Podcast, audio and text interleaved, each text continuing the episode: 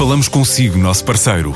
No mundo dos negócios, a transação de imóveis, equipamentos industriais, arte e navios é garantida pela experiência de profissionais, com solidez, rigor e isenção.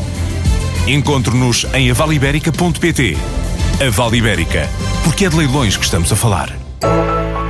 Como investir na Polónia? A Câmara de Comércio e Indústria, pelo segundo ano consecutivo, coloca à disposição das empresas nacionais o diretor-geral da Câmara de Comércio Polónia-Portugal é um dos eventos do plano contado à TSF por Pedro Magalhães, o diretor para a área de negócio internacional da Câmara de Comércio e Indústria Portuguesa. Go Poland e One to One Polónia, em que trazemos cá o nosso parceiro local também na Polónia, que vem falar com as empresas em reuniões individuais com cada uma delas, bem como teremos o evento Go Poland, como disse, que vai falar sobre uh, o panorama geral da Polónia para quem quer exportar e investir para este mercado.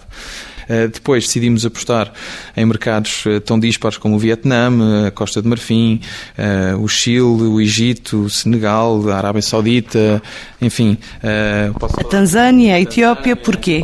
Posso lhe dar um, uma perspectiva de porque é que escolhemos estes mercados. Primeiro porque temos questionários que enviamos aos nossos associados e aos nossos contactos que nos referem que querem apostar em determinados mercados e nós tentamos ir ao encontro das suas necessidades. Por outro lado, também temos recebido feedback destes mercados, dos nossos parceiros nestes mercados, para os índices de crescimento que existem e as oportunidades que continuam a existir nestes mesmos mercados. E o Quênia, a Tanzânia e a Etiópia são mercados em África que estão com índices de crescimento muito grandes, com uma abertura internacional muito grande e com um conjunto de oportunidades que nós acreditamos que podem ser muito úteis para as empresas portuguesas. Dois dias para falar com o responsável de uma Câmara de Comércio, Polónia-Portugal, que foi fundada em Varsóvia em 2008, com o objetivo principal de promover e desenvolver relações exteriores entre os dois países.